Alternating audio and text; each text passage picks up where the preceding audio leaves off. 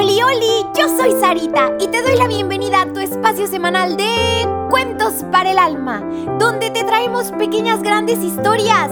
¿Listísimos para el cuento de hoy? Vengan, acompáñenme. Miércoles de Ceni, ¿sienta?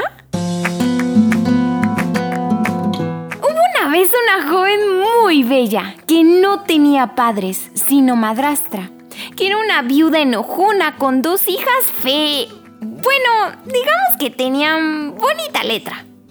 Era ella quien hacía los trabajos más duros de la casa. Barría, trapeaba, lavaba trastes, incluso los que seguían con frijol. Y como sus vestidos estaban siempre tan manchados de ceniza, todos la llamaban Cenicienta. ¡Ey, ey! ¡Alto! Que esa no es la verdadera historia, chica. Tienes la actitud, pero necesitáis conocer la verdad. O sea, sí, que sí. Yo era una joven linda, chica, muy linda. Y sí, tenía yo una madrastra también. Y mis dos hermanastras que claro que existen. Pero esa no es la verdadera historia del por qué me llaman a mí Cenicienta. ¿Qué? ¿Cómo? ¿No es verdad que te decían así por tus vestidos siempre sucios? Eh, entonces, ¿podrías contarme a mí y a todos los niñitos que están escuchando cuentos para el alma, pequeñas, grandes historias, cómo sucedió todo esto? Pues claro, te cuento. Te cuento antes que nada, que amo tanto, pero tantísimo a Dios.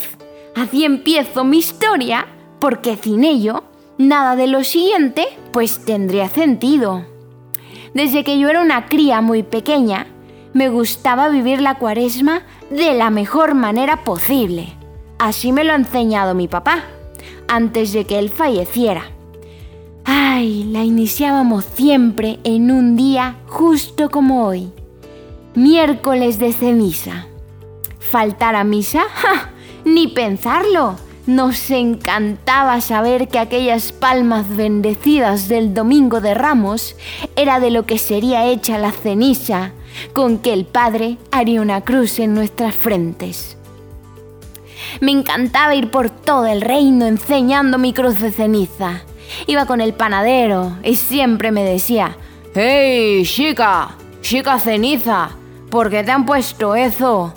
Y a mí me fascinaba explicarle qué significaba el arrepentimiento de todo lo malo que pude haberme portado y fallado. ¡Uy! Incluso mi tía lejana, la reina Esther, cuando entraba en oración y penitencia, siempre se colocaba un montón de ceniza en la cabeza para pedirle auxilio a Dios. Era mi hobby con la costurera que siempre me preguntaba. ¡Ey, tú, chica ceniza!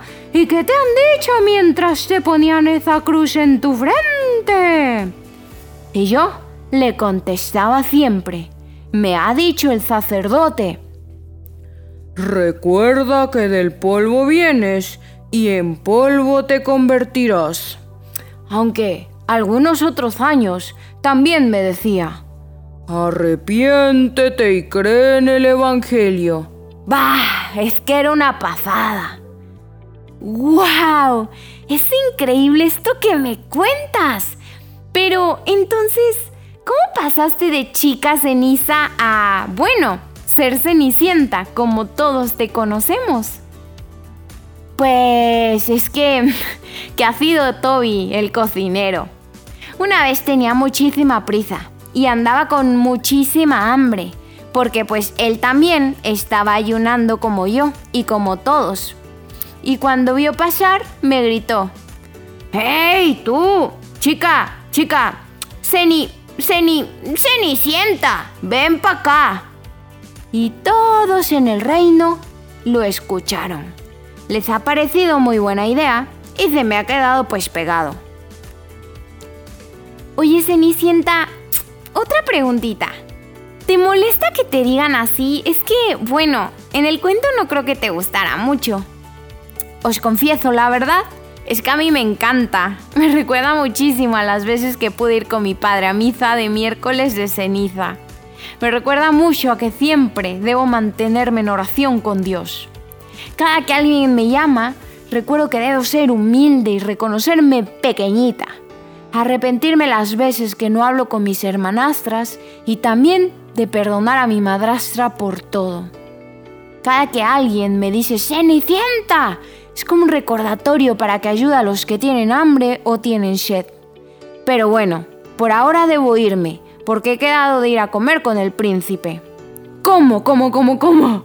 ¿La parte del príncipe sí fue real? Pues claro, y la zapatilla de cristal también lo ha sido. Pero esa, esa ya será otra historia que se me hace tarde. Adiós cariño y saludos a todos niñitos. ¡Wow, niñitos y niñitas! ¡Qué lección tan grande nos ha dejado sobre este miércoles de ceniza! Nada más y nada menos que Cenicienta. Nosotros quizás no nos llamemos así, pero hoy, con nuestra crucecita en la frente, recordemos a todas horas charlar con Dios, para así nosotros también vivir felices por siempre.